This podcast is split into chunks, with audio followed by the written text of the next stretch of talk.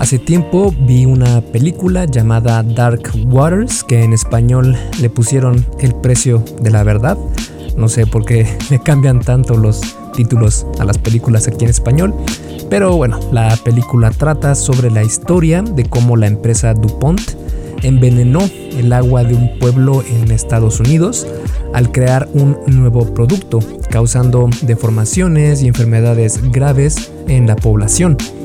Lo interesante es que el químico con el que contaminaron el agua era utilizado en la creación del famosísimo teflón.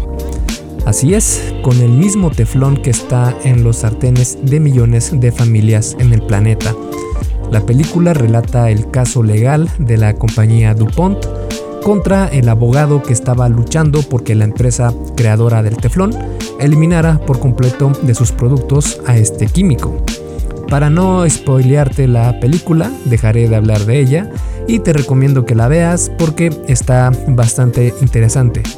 Pero lo que sí voy a hacer es seguir escribiendo acerca de la investigación que realicé sobre los sartenes, cómo afectan tu salud, cuáles son los mejores y cómo cocinar de manera saludable con ellos.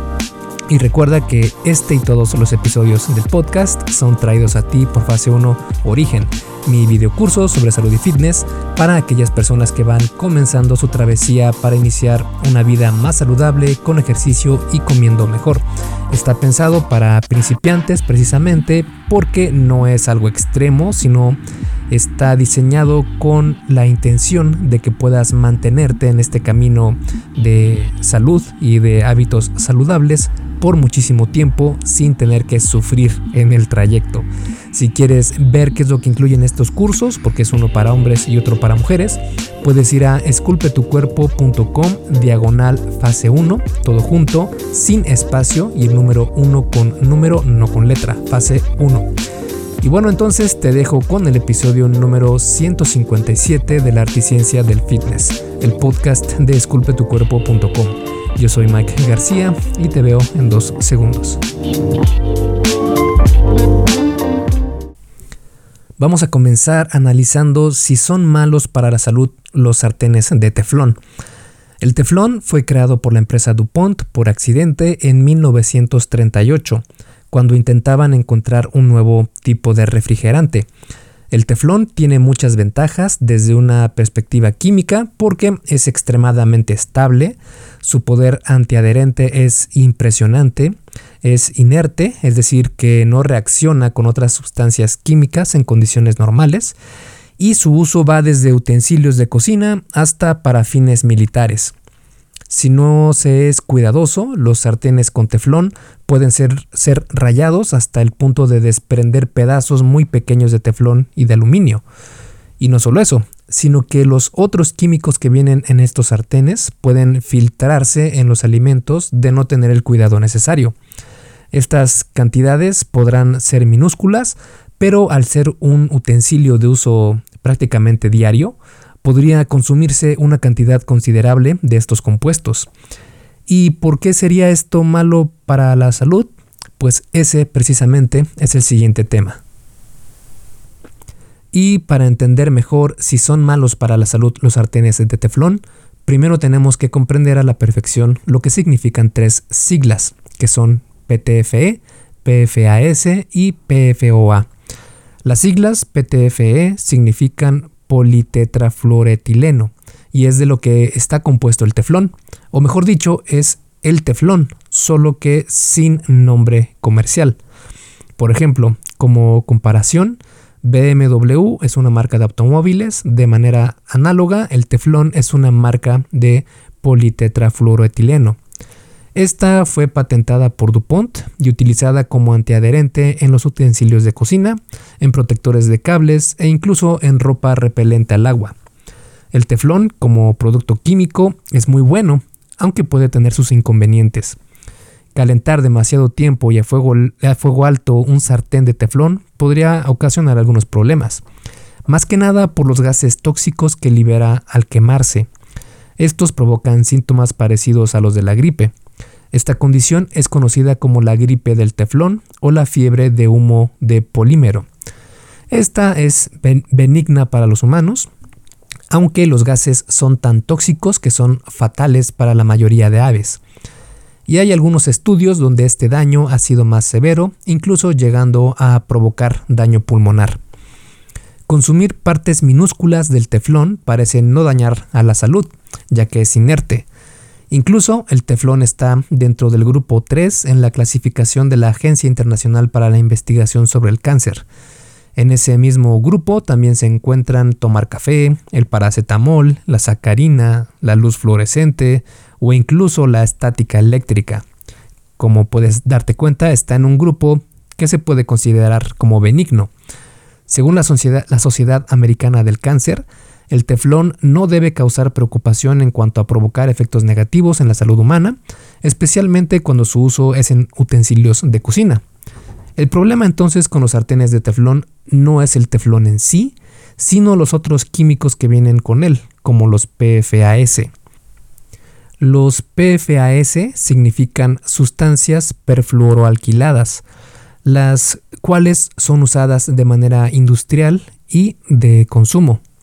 Se usan, por ejemplo, en antimanchas, en envases de hamburguesas, en vasos de papel, espumas extintoras, abrillantadores de suelo, entre otros. Se ha encontrado PFAS en agua de ríos, mares, suelo e incluso en la atmósfera. Esto significa que también afecta a los animales como la res, las aves, pescados y mariscos. El problema con las PFAS es que pueden ocasionar problemas endocrinos, lo que significa que pueden tener un efecto en las hormonas de los seres vivos. Uno de estos PFAS es el PFOA. PFOA son las siglas para describir al ácido perfluorooctanoico. Este también afecta hormonalmente a los seres vivos. El PFOA ha podido ser encontrado en la sangre del 98% de personas y es posible que sea transmitido a bebés mediante la leche materna. Si se consumen en altas dosis, los PFOAs se relacionan claramente con cáncer de ovario, de testículo, de riñón y de próstata, también con problemas de tiroides y también con problemas de esterilidad.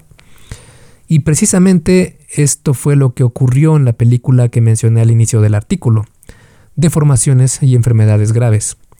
Ahora, lo que sucedió en la película fue que se centraron en el efecto que tuvo la contaminación por PFOA en el agua de los ríos de una comunidad en específico. Esto provocó muchas secuelas de salud de sus habitantes. De hecho, el estudio puede ser encontrado en internet si es que te interesa conocer más sobre este eh, tema. Al ser una película, el drama tiene que ser mayor para dar ese efecto de nos vamos a morir pero, sin lugar a dudas, la investigación realizada en aquellos años rindió frutos y al día de hoy el riesgo por estos químicos es menor. El problema principal que se tiene con el teflón en los sartenes es el siguiente. Al fabricar los sartenes con teflón, se utilizan PFOAs para lograr mm, pegar, por decirlo de alguna manera, el PTFE, que es el teflón, precisamente al sartén. Es decir, el teflón, al ser un químico súper antiadherente, es muy difícil que pueda adherirse o pegarse a otra superficie. Y es por este motivo que utilizan el PFOA para lograr pegarlo al sartén. Aunque según algunos estudios, el PFOA se disuelve casi por completo en este proceso. Por eso los PFOAs encontrados en los sartenes de teflón son casi inexistentes. Incluso es menos en los sartentes más modernos porque los mayores fabricantes de estos utensilios han eliminado casi por completo el PFOA de sus productos. Esto comenzó en 2006 cuando se lanzó una advertencia a la industria del teflón y en general a todos los antiadherentes de utensilios de cocina, donde se les pedía que redujeran el uso de PFOA en un 95% para el 2010 y dejarlo de usar por completo en el 2015. Al parecer se ha cumplido esta norma porque desde el 2013 los sartenes de teflón ya no incluyen PFOA. Hoy existen sartenes antiadherentes que dicen ser libres de PFOA y o PTFS. Esto puede calmar a algunos que sepan de los peligros de estos químicos. El problema aquí es que probablemente ahora estén utilizando otra sustancia química igual o peor a la que eliminaron. Porque Si sigue siendo antiadherente y está en un sartén que se calienta a altas temperaturas, algún producto químico deben tener. Pero bueno, si ya vimos que un sartén con capacidades antiadherentes químicas no es la mejor opción, entonces, ¿cuáles sí serían mejores opciones? Hey, rápidamente, antes de seguir con el episodio, ¿me harías un favor? Si te está gustando lo que estás escuchando en este podcast, puedes compartirlo en tus redes sociales. Basta con que tomes una captura de pantalla o te tomes una foto y compartas la publicación en Facebook, Instagram o en cualquier otra red social mencionando el podcast El Arte y Ciencia del Fitness. Porque simplemente con que hagas esto, que realmente no te lleva más de un minuto, me ayudas un montón a que Esculpe tu cuerpo crezca y podamos cambiarle la vida a muchas más personas. Y si haces esto, no olvides etiquetarme en la publicación para que pueda agradecerte personalmente. En Facebook estoy como blog Esculpe tu cuerpo y en Instagram como Esculpe tu cuerpo. Vale, sigamos entonces donde nos quedamos en el episodio. Porque sí, la verdad es que existen mejores opciones que los sartenes de teflón con PFOA. Y estos son algunos de ellos. Están los sartenes de piedra, los de aluminio y aluminio anodizado, los de acero inoxidable, los de cerámica, los de cobre y los de hierro fundido. Comenzando con los de piedra, estos pueden ser buena opción porque se calientan de manera uniforme, muy resistente a rayaduras, Además, soporta temperaturas bastante altas. El problema es que su uso en sartenes es relativamente nuevo y no hay mucha información sobre su toxicidad a largo plazo. El sartén de aluminio es una opción barata, fácil para limpiar y que conduce muy bien el calor. El principal problema con los sartenes de aluminio es que parte de este metal puede ser transferido a los alimentos. De hecho, se ha encontrado que cuando se cocina con estos sartenes, aunque no sientas su sabor, se consumen entre 7 y 9 miligramos de aluminio al día. Por eso, una mejor opción a estos serían los sartenes de aluminio anodizado. Este tipo de sartén es tratado con una solución especial que le da propiedades antiadherentes, hace más fácil su limpieza y, lo más importante, evita que se filtre el aluminio a los alimentos. Claro está que esto es lo que dicen los productores de estos sartenes, aunque no he podido encontrar estudios que comprueben esto. Por el momento creo que es mejor opción que el sartén de aluminio normal. El sartén de acero inoxidable, por otro lado, contiene una mezcla de hierro, de cromo y de níquel, estos sartenes son baratos y funcionan bastante bien porque distribuyen el calor de manera eficiente en toda su superficie. El problema es que no es antiadherente y se tendría que lubricar muy bien el sartén al cocinar para hacer más fácil el proceso de limpieza. Además de que se ha encontrado que los metales de los cuales se compone se pueden filtrar en los alimentos, especialmente el cromo y el níquel. Los mejores son los que están fabricados a base de cobre o de aluminio. Los sartenes de cerámica son otra buena opción, aunque habría que buscar los que tengan certificado que no contienen metales pesados, PTFEs, PFOAs ni nanopartículas. Aún no sabemos a ciencia cierta cómo pueden afectar estas al organismo. La mayoría de sartenes de cerámica no son lo que dicen ser, es decir, no son hechos 100% de cerámica, sino que están fabricados con una base de metal y después se le añade la superficie antiadherente, que generalmente es silicona. Estos sartenes se rayan con mucho mayor facilidad y duran menos, dejando la probabilidad de que se filtren componentes del, del sartén en los alimentos. En cuanto a su eficacia para calentar los alimentos, al parecer no conducen bien el calor, por lo que se generan zonas más calientes que otras en la superficie del sartén. Se dice que la cerámica es una de las mejores opciones eco-friendly, aunque al ser de los sartenes más nuevos en el mercado, aún no sabemos bien si ayuda o no verdaderamente al medio ambiente. También están los sartenes de cobre. Generalmente estos sartenes son fabricados de otro metal, como el acero inoxidable, y después se le añade una capa de cobre. La ventaja del sartén de cobre es que conduce muy bien el calor, por lo que su superficie se calienta de manera uniforme muy fácilmente. La desventaja es que estos sartenes también liberan cobre cuando se cocina con ellos, filtrándose en la comida. Si bien el cobre tiene valores nutricionales que podemos consumir, al cocinar con sartenes de este metal libera cantidades que podrían llegar a ser problemáticas para el organismo. Y como otra opción muy válida están los sartenes de hierro fundido. Este es el sartén por excelencia desde hace aproximadamente unos 2500 años, ya que el sartén de hierro fundido dura mucho y da un sabor peculiar a los alimentos. El problema es que no es antiadherente, así que para solucionar esto se suele curar, entre comillas, el sartén y será casi igual de antiadherente, que los de teflón. Esto además de hacerlo antiadherente, sin químicos, también crea una barrera entre el sartén y tu comida, disminuyendo la cantidad de hierro que se filtra a tus alimentos, de lo cual vamos a hablar en un momento. Estos sartenes pueden ser algo más caros que las otras opciones, pero te van a durar por décadas y generaciones enteras. El otro detalle con estos sartenes es que necesitan de más cuidado para su limpieza y que mantengan el curado, entre comillas, por más tiempo.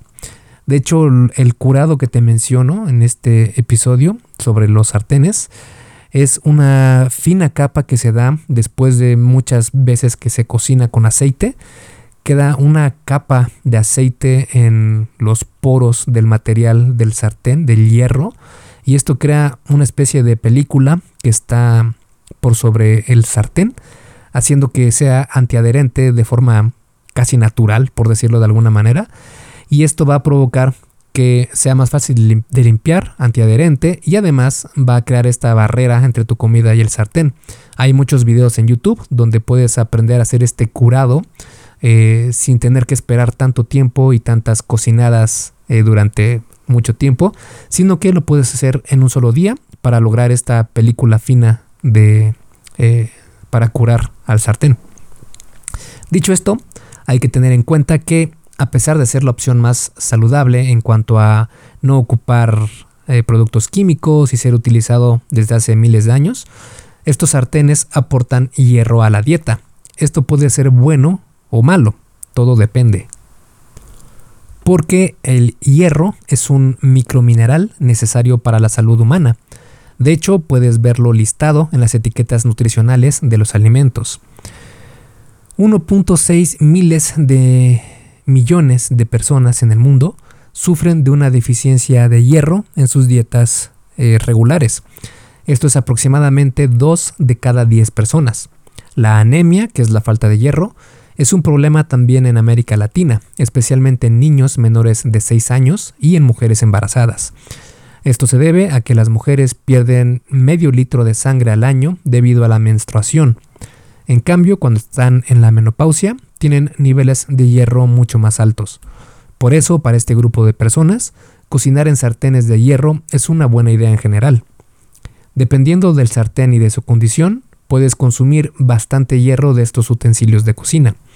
Por ejemplo, un hombre necesita unos 8 miligramos de hierro al día y una porción de salsa de tomate cocinado en un sartén de hierro fundido puede proveer unos 5 miligramos de hierro e incluso un huevo frito puede contener 3.84 miligramos de hierro si se cocina en uno de estos sartenes.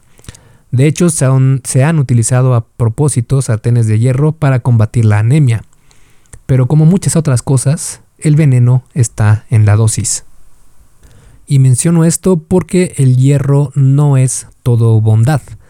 Tu cuerpo no puede deshacerse del hierro que ingiere. Además, el hierro puede producir radicales libres, los cuales son productos que se dan en las células de tu cuerpo y de ser demasiados pueden provocar problemas de salud como cáncer, cataratas, diabetes, entre otros. Demasiado hierro en tu organismo no es bueno y se le ha relacionado con problemas de salud como la Alzheimer, enfermedades del corazón, cáncer colorectal, entre otros. Algunos grupos de personas tienen menos problemas con esto, en especial mujeres menstruando y los vegetarianos y veganos.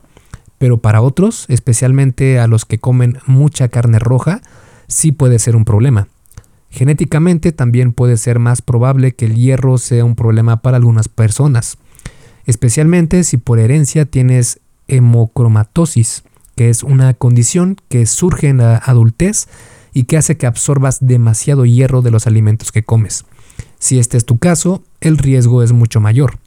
En niños también puede darse el, el caso de envenenamiento por hierro. Esto se comenzó a detectar en los 80s y desde entonces se ha ido eliminando de algunos multivitamínicos para niños. En animales, reducir la absorción del hierro aumenta su esperanza de vida, y en humanos se ha podido relacionar al hierro con la mortalidad. Demasiado hierro en los músculos puede inducir a la sarcopenia con la edad, que la sarcopenia es la pérdida de masa muscular con el tiempo, o con la edad, mejor dicho. Existen varias estrategias para disminuir la ingesta de hierro. La primera sería comer menos de él, por ejemplo, cambiar a un multivitamínico sin hierro. La segunda sería consumir algún inhibidor de absorción del hierro, que algunos de estos son el café, por ejemplo, o los fitoquímicos de algunas plantas. Es decir, comer muchos más vegetales. El tercero sería donar sangre cada cierto tiempo, porque quienes donan sangre se ha encontrado que viven más, tienen una mejor sensibilidad a la insulina y también una mejor salud vascular. Y esto tiene lógica en términos evolutivos porque hoy en día es muy difícil que sangremos, a menos que te caigas o que tengas algún incidente fuerte, vas a sangrar. Pero en los tiempos de los cazadores recolectores y del nomadismo, eh, sangrar era parte del día a día, era algo que el ser humano sufría muy, muy recurrentemente en, toda su vida.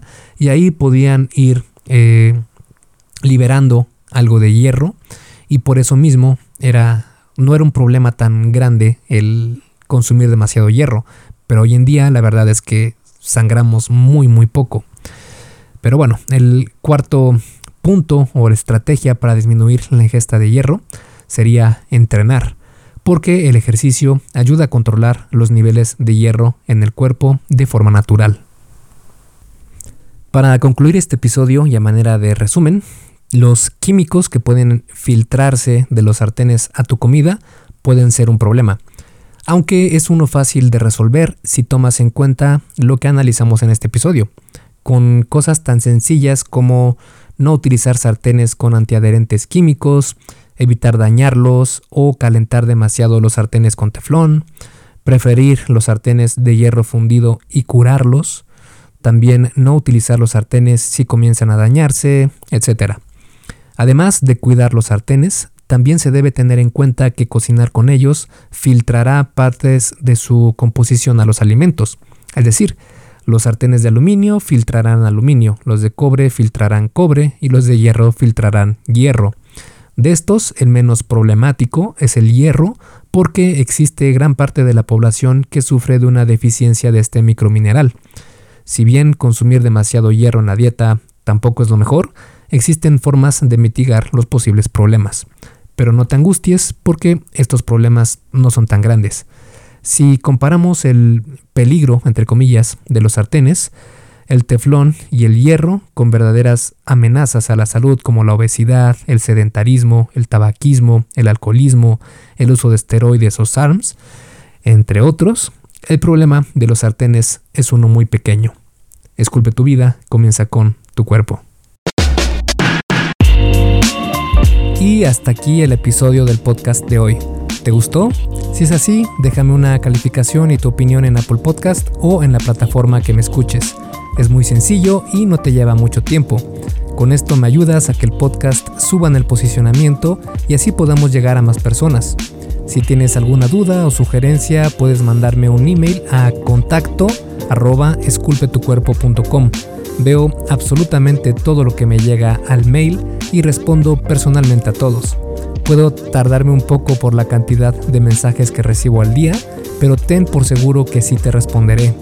Gracias por escuchar el podcast de la Articiencia del Fitness y espero haberte ayudado a aclarar algunas de tus dudas.